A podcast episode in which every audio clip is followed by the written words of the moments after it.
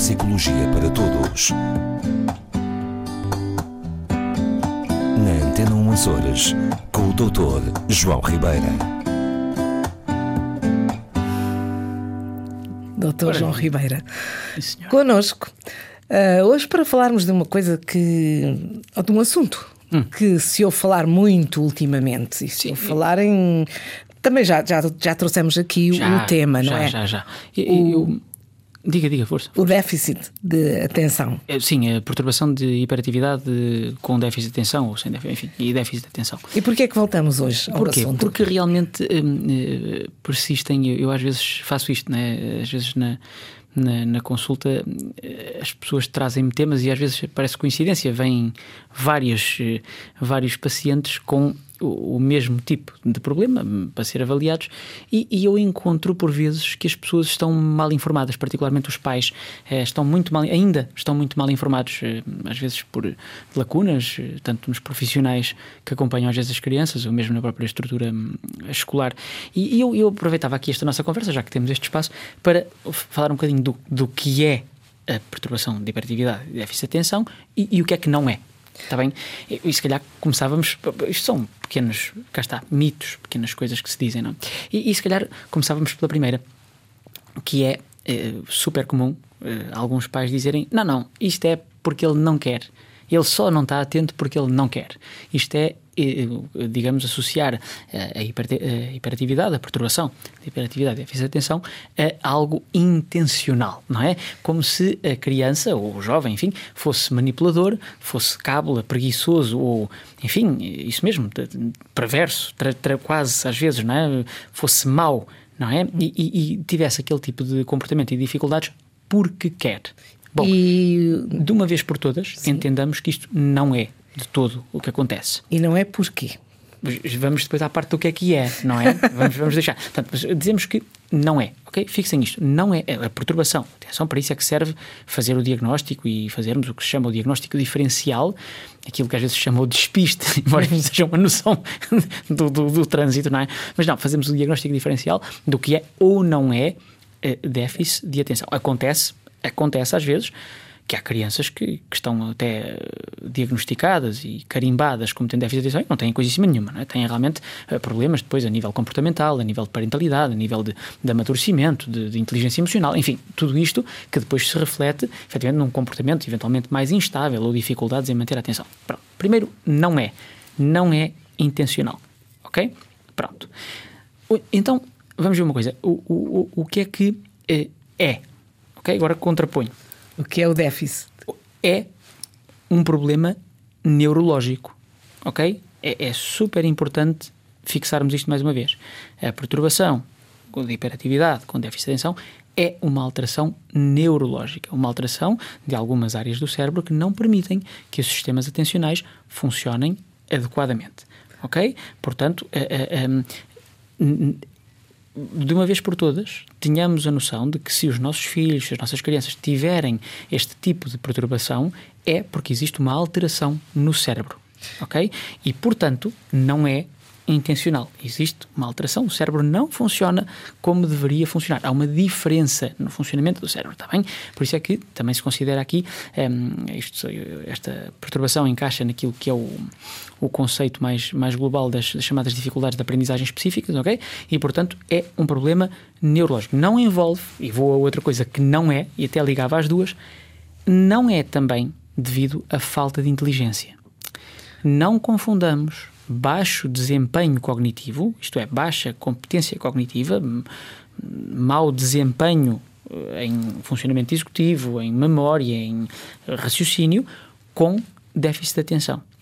Para que exista diagnóstico de déficit de atenção, pais que nos ouçam, a criança não pode ter alterações cognitivas, alterações do desempenho cognitivo, a chamada baixa inteligência. Está bem? E, e, como é que os pais tiram essa dúvida? Tem que ir ao profissional, é, não é? é? é assim, até, até se tira facilmente, muitas vezes, pelo comportamento uh, da criança e pelo que observamos, mesmo depois em termos de resultados escolares. Não é? Os professores que estão informados são perfeitamente capazes, acho eu, de, de destrinçar entre aquilo que é, na maioria dos casos, uma criança que realmente só não consegue prestar atenção ou uma criança que até presta atenção ou não presta atenção, mas, mas depois tem realmente dificuldades a nível cognitivo, a nível da sua compreensão dos temas, de relacionar conceitos, de, de raciocinar, do que se chama uh, o, o, raciocínio fluido, não é? Portanto, o, o, o integrar informação nova, etc, etc. Ok? Bom.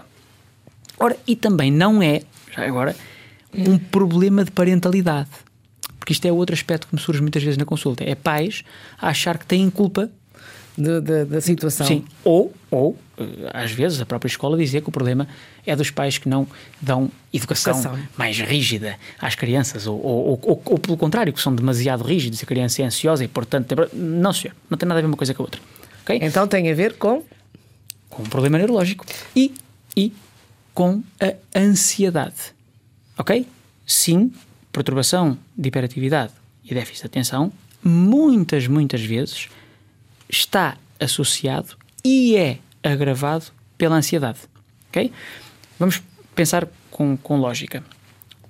Estas crianças, estes jovens, não têm nenhuma alteração do insight, nem das suas noções, nem alteração cognitiva. Isto é, têm total noção das suas dificuldades.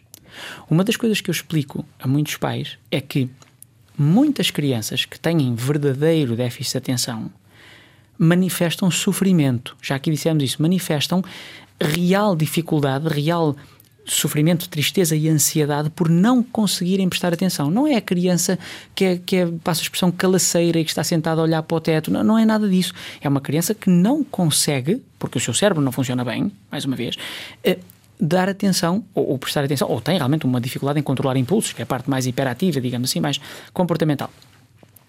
E muitas vezes cometemos este erro, não é? De, de um, dizer, ah, isto é porque os pais estão. Às vezes é o caso mas isso não são problemas de déficit de atenção. ok? Há, efetivamente, penso que isto é uma verdade lá para Alice, né? quer dizer, consequências diretas do, do, do, funcionamento parental no comportamento da criança. Claro. Claro é? que sim. No né? cumprimento de regras. Ambiente no, familiar. Sim, né? sim, tudo, né? Parentalidade demasiado laxa, laxa ou demasiado opressiva. Ou demasiado não? opressiva, evidentemente que à partida tem sempre as suas consequências, claro que sim, não é? Uma criança que não, que não tem regras, que não tem limites, que não, que, não, que não sabe o que é ouvir não, por exemplo, vai ter sempre dificuldade numa sala de aula em cumprir com aquilo que é suposto, vai ter sempre problemas, muitas vezes, em, em conseguir acompanhar a estrutura de um, de, um, de um segmento, particularmente quando isso lhe causar alguma dificuldade, não, é? não está habituado. Claro que as responsabilidades são dos pais, é a escola e os pais têm que trabalhar em conjunto, evidente, não é? Evidente. E da mesma maneira, uma criança que tenha, por exemplo, uma educação, como disse há bocadinho, muito opressiva, é? Pode desenvolver um problema de ansiedade de tal forma grave ou, ou, outro tipo de problemas que daí decorrem que prejudicam efetivamente o desempenho e o, e o estar da criança na sala de aula. Nada disto, se virmos que é da parentalidade, nada disto corresponde a déficit de atenção. Está bem? Portanto, a criança que tem de, eh, perturbação de hiperatividade e déficit de atenção, e, ou déficit de atenção, é um problema neurológico. E pode ser tratado? Sim, Ora, muito bem, é outra coisa que é. Muito bem. A, esta perturbação é, vamos dizer, gerível. Ok? Tratamento não tem. Bom, tratamento tem, não tem cura é? Tem tratamento, pode-se tratar, eh, conhecemos a medicação habitual, eh, enfim, as ritalinas, este tipo de coisas.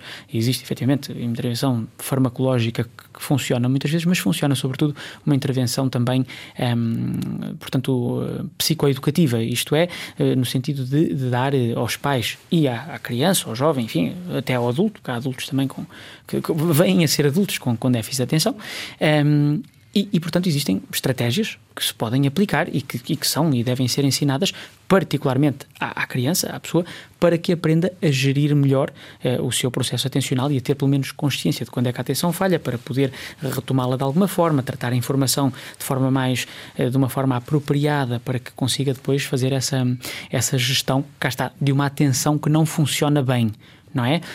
Sim, pode-se gerir, ok? Portanto, não é intencional, nem é uma manipulação da criança, não é um problema de parentalidade. Está bem?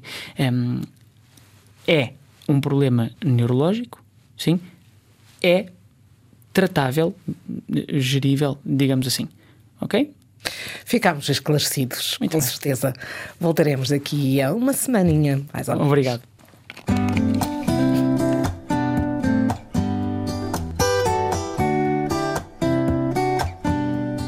Neuropsicologia para Todos. Na Antena 1 Horas, com o Dr. João Ribeira.